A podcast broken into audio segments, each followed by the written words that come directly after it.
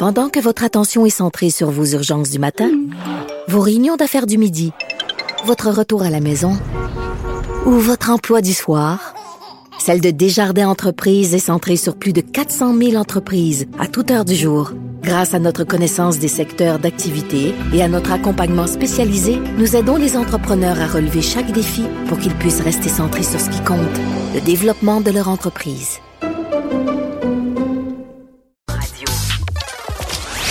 De Vincent Dessureau. Dans l'actualité, euh, il y, a un truc euh, qui, euh, que j'ai trouvé assez fascinant relié à Elon Musk, qui est un personnage assez régulier dans l'actualité, disons un peu techno. C'est lui qui est derrière SpaceX, derrière Tesla. mais Elon Musk avait un projet un peu, en fait, très secret et mystérieux depuis 2017. C'est Neuralink. Euh, c'est une, euh, euh, une petite entreprise, enfin un start-up qui a pour but de d'avoir et de développer une interface humain-machine, de sorte que tu pourrais toi-même avec ton cerveau contrôler des machines ou améliorer le corps en y ajoutant de l'intelligence artificielle, devenir une espèce d'humanoïde entre l'homme et la machine. Ton cerveau qui contrôle une autre machine. Ou, ben, ou d'ajouter des fonctions à ton cerveau, à toi. Donc, d'implanter. Ben, effectivement, ça, ça inquiète. Euh, et on n'en savait pas beaucoup. Et hier, euh, il y a eu un point de presse d'Elon Musk et de ses, ses, partenaires sur le travail de Neuralink. Et ce qu'on comprend, c'est que, euh, bon, la première étape de ce que veut faire cette, ce start-up-là, c'est de soigner certaines maladies. Euh, donc, entre autres, le, le, bon, des traitements au cancer, maladie de Parkinson, ou par exemple ceux qui ont des, euh, des déficiences visuelles, auditives, ou qui auraient, par exemple, euh, moi, l'épinière sectionnée, là, avec des puces, tu es capable de te pluguer euh, d'une façon qui serait qui serait positive en t'implantant euh, des, euh, des de petits fils et des électrodes dans le cerveau grâce à un robot neurochirurgical qu'ils ont développé qui est capable de d'insérer on dit six fils par minute et qui est capable qui a pour objectif de faire ce qu'on appelle un, une dentelle neurale. Okay? Euh, alors, c'est toutes sortes de petits filaments qu'on va ajouter dans le cerveau dans le but de te lier à des, euh, des ordinateurs, par exemple. Pour l'instant, le lien doit se faire par une plug USB. Donc c'est pas c'est pas on n'est pas encore là. Tu te plugues le soir en te couchant Ouais, t'as genre un petit plug dans, dans la tête puis tu te plugues à l'ordi avec un USB. Euh, c'est peut-être pas l'idéal. On le fait pour l'instant des tests sur les rats d'ailleurs. Euh, Elon Musk s'est échappé parce que semble qu'on ne devait pas dire qu'on a fait un test sur un, un, un singe. Et entre hmm. autres, un singe qui aurait pu, c'est ce que Elon Musk dit, contrôler un ordinateur par la pensée grâce à ces implantations dans le cerveau. Euh, on, on, comprend donc peu comment ça marche. Il dit pour vraiment avoir des applications très efficaces, ça prendra beaucoup de temps. On n'est pas encore à avoir vraiment un système humain-machine, mais ça vient de ce qu'on appelle le transhumanisme, qui est une, une philosophie de pensée qui, semble-t-il, court beaucoup euh, dans la Silicon Valley. C'est-à-dire que, euh, on sait, Elon Musk fait partie de ceux comme Bill Gates et d'autres qui ont peur de l'intelligence artificielle parce que, dit un jour, est-ce qu'on pourrait se faire détruire par, les robots? Les robots? Bon, on a, c'est pas une menace qui est, qui est folle. Euh, Mais il n'y a pas la situation en ce moment là. Ben, en fait, oui, sa vision, c'est que oui, c'est qu'on a peur de ça, que le monde devienne comme Terminator, c'est-à-dire que les machines se rebellent contre les humains, soient plus intelligents que nous et, reprennent le contrôle. Alors, ce que vient euh, sauver, disons, la vision transhumaniste, c'est qu'en disant, si nous on s'implante nous-mêmes toutes ces nouvelles technologies là dans la tête, ben on pourra pas se faire dépasser par la machine. Tu comprends? Oui, je comprends. Alors, on pourra nous-mêmes être euh, ben, toujours maître euh, du, du, monde entier parce que les avantages des machines, on va se les implanter à nous. Alors, on va avoir la, la curiosité, l'intelligence humaine jumelée à la, aux capacités de calcul hors normes et autres capacités des machines. Mm, oui, mais on, dans le cerveau. on devient en même temps, en quelque sorte, des robots. On n'est plus des humains, on est des robots. Si on s'implante des, des, technologies, des, de la robotique dans le cerveau, on devient, nous aussi, une genre de machine. Tu sais, je trouve ça super intéressant, quelqu'un qui a une paralysie suite à un, accident ou la sclérose en plaques, de, de trouver des, des, façons de créer des, des, des, petits liens, des fils pour aider le cerveau, puis de ressentir ou d'avoir, euh, de retrouver les fonctions de ton corps. Ça, je trouve ça intéressant. Mais tu je veux dire, toi, si tu étais malade ou tu avais le cancer, est-ce que tu, tu donnerais ton corps comme ça à la science parce que tu te laisserais te transformer ou te faire implanter des. Ben, c'est pas me soigner, oui. La question, c'est. Admettons que je suis en santé, est-ce que tu me rajouterais des affaires, admettons, pour que je puisse calculer super vite ou.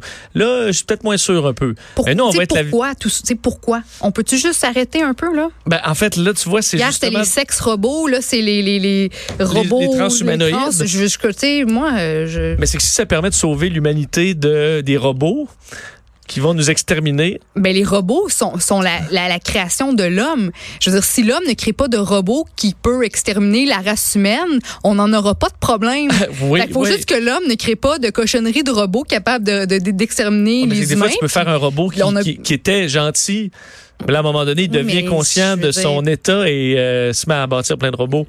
Les, moi, là, à, part un téléphone intelligent puis un ordinateur performant, là, puis à la limite, vas-y avec ton sexe robot, là, mais, mais on peut-tu trancher la ligne à quelque part? J'ai pas envie d'avoir une femme de ménage en robot gentil qui finalement devient méchante puis, puis gonne ma famille. Ouais, mettons de chercher Google, mais directement dans ta tête, mettons. Là. Ça me tente pas de faire ça, Vincent. J'ai un cerveau, j'ai pas envie d'avoir un écran tactile, mais pas tactile, mais dans l'œil. Je, suis quand même un peu d'accord, surtout que, en fait, là où je débarque, c'est que là, euh, notre corps, notre cerveau, c'est des millions d'années d'évolution là. Puis mhm. oui, euh, on a nos ordinateurs, c'est impressionnant ce qu'ils font, mais euh, c'est rien comme notre cerveau. Notre cerveau, on le comprend même pas complètement comment ça fonctionne.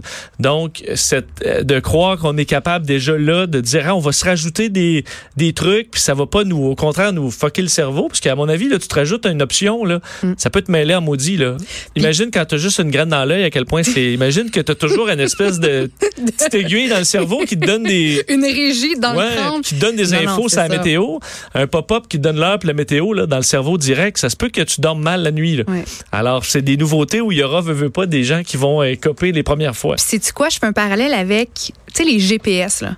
Moi, si j'ai pas mon GPS, on dirait que là, je, suis perdue. On dirait que j'ai arrêté en voiture d'utiliser mon cerveau parce que c'est tellement facile d'avoir un outil qui nous dit où aller tout le temps. Je me dis si il y a plein de fonctions, de nouveaux outils implantés dans, dans nos cerveaux qui nous qui nous gèrent complètement, on va juste être complètement euh, euh, on désensibilisé. besoin de réfléchir à rien. Non, on, on est déjà bombardé à gauche, à droite, sur, surstimulé partout. Si en plus on a des bébelles dans le cerveau qui nous donnent euh, plein d'informations sans même qu'on les demande, à la limite, je veux dire, on va devenir, euh, on sera plus des humains, on, on va plus être dans le moment présent, on va plus avoir de l'émotion face au, bruit d'un oiseau qui chante, on, ne on sera plus émerveillé devant un beau levier de jour, on va juste être des espèces de machines. ça va te dire tout de suite c'est quelle, quelle ben, C'est ça, mais c'est ça, j'en ai pas envie.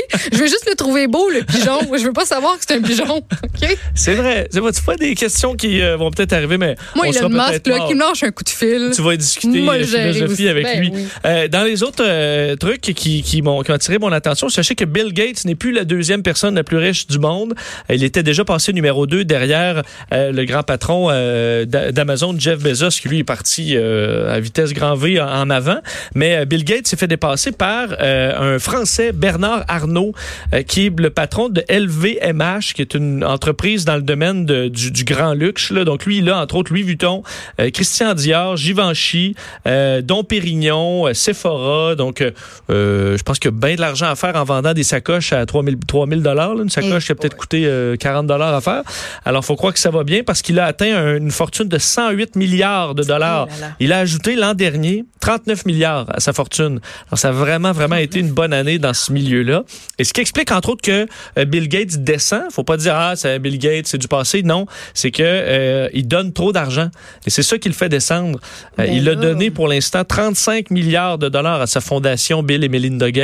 Donc, si tu rajoutes 35 milliards, s'il n'avait pas donné une scène, il serait encore numéro 2, même presque numéro 1. Donc, il est en baisse, mais c'est parce qu'il donne, puis il reste quand même à peu près euh, pas loin de 100 milliards. Là. Alors, il porte quand même assez bien euh, Bill Gates. Mais tant mieux s'il donne comme ça. Il, il fait pas juste donner un petit million ici, là. Ah, c'est des, milliards, de dollars. Puis à mon avis, tu dois bien te sentir quand tu te couches. Là. Oui, exactement. Quand même bien filer. Il reste quand même euh, très, très, très milliardaire. Là. Alors, il n'y aura jamais de problème d'argent à ce niveau-là. D'ailleurs, le, nouveau numéro 2, Bernard Arnault, avait fait partie de ceux qui ont donné de l'argent pour la reconstruction de Notre-Dame de Paris, euh, des montants records, 200 millions d'euros, hmm. euh, soit deux, à peu près euh, bon, 250 millions, même plus que ça, de dollars canadiens.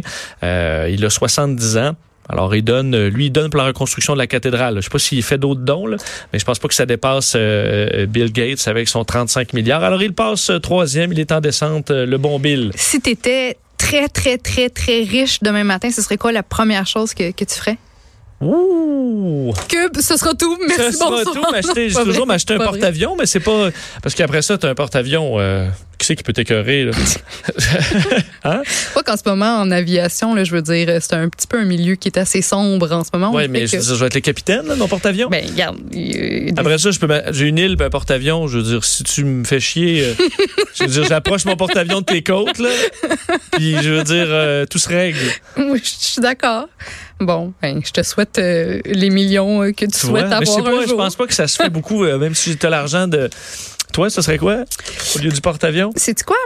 Je pense pas que je changerais quoi que ce soit. Je continuerais à travailler. Je pense que je ferais des, des, des, voyages. Je gâterais mes proches, mais je pense, tu sais, j'irais pas m'acheter un château demain matin puis 26 000 une voitures. Ferme de céleri? Ben, probablement une ferme de. Oui, euh, oui, exactement. Puis.